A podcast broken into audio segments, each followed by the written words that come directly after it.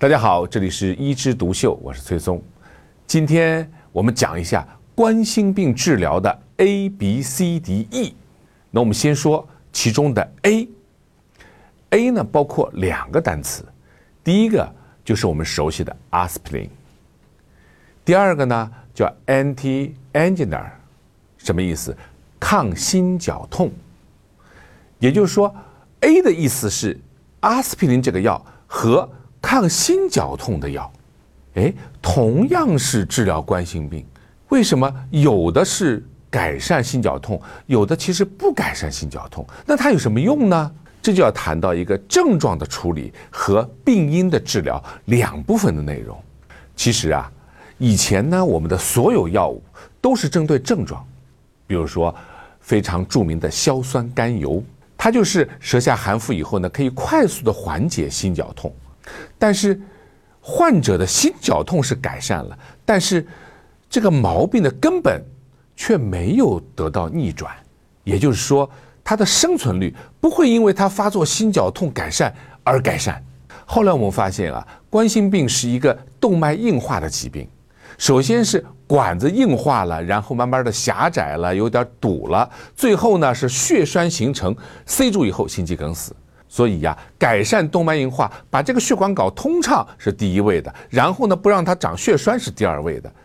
那阿司匹林恰恰是那个抗血栓的药物，所以呀，阿司匹林可以改善这个病人的愈后，也就是生存期可以延长。但是你就算吃再多，它也不会缓解心绞痛。那人生病了没有缓解症状总不行吧？所以抗心绞痛的药还是要的。虽然说这些抗心绞痛的药不一定能够让他活得更长，但是它可以让症状消失。对于冠心病的治疗，我们既要针对他的病因，针对他的病理，也要针对他的症状。第二个字母就是 B，B 呢也有两层意思。第一个就叫 beta block。其实就是贝塔受体阻滞剂。刚才我们讲的有抗心绞痛作用的，但是放在这儿呢，它却是一个改善愈后的药。为什么？因为这类药啊，除了可以改善心肌的氧耗、缓解心绞痛以外，它还可以让我们心脏的心律失常发生呢少一点。大家知道，其实心肌梗死的死亡。最最多的就是前面二十四小时突发性的猝死，而猝死的原因是什么呢？都是心律失常，突然发生了恶性心律失常，什么室速啊、室颤呐，而这些心律失常通过服用贝塔受体阻滞剂可以减少发生，你说是不是可以让人死亡率低一点呢？那么鼻的另外一层意思是什么呢？是叫 blood。Pressure control 就是高血压的控制。其实这里就强调了，除了我们针对冠心病用药以外，还要把冠心病的上游疾病，比如说高血压，你要控制好，要不然血压高持续的可以引起动脉硬化，那你这里刚擦干净的这些污垢，马上又长出来了，你说是不是？那么第三个字母就是 C，C 里面最重要的。那就是 cholesterol，胆固醇，那就是我们知道的动脉粥样硬化是由于各种原因引起的，我们的动脉内皮的不良，然后胆固醇沉积在血管壁上造成的斑块，最后造成的堵塞。所以胆固醇在冠心病的治疗里面也是属于一个上游问题的解决，特别是低密度脂蛋白胆固醇。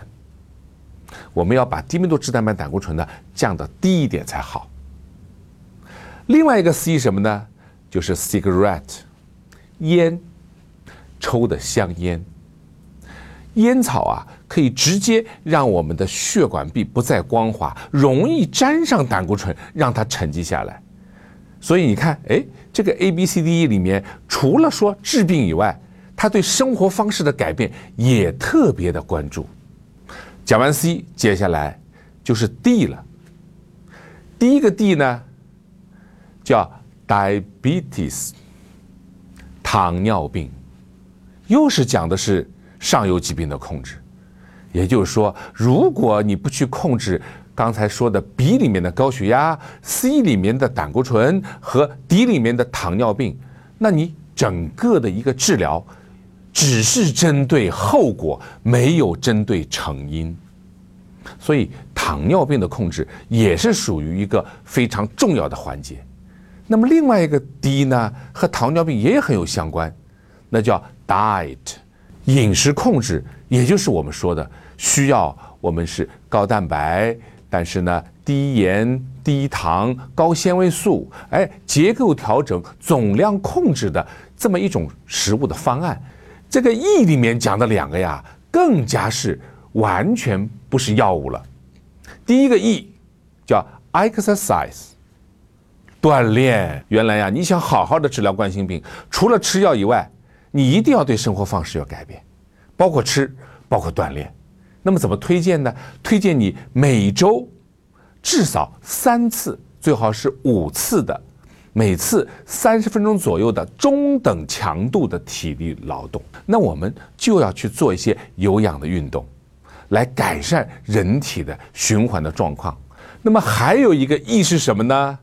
那就是我现在正在做的事情，education，就是医生或者我们的机构应该把冠心病等等这些科普知识来告诉我们的民众，让他了解，了解以后呢，他就会自觉的去做到对自己的生活方式的改变，饮食啊，运动啊，而且呢，对医生开出的治疗方案，理解他为什么要吃这个药。那这样子的话，他的依从性就比较强。当然，作为一个医生，也应该把和病人的沟通作为他日常工作的一部分，而不仅仅是开个药给病人。好，那我们今天呢就聊了冠心病治疗的 A、B、C、D、E，您记住了吗？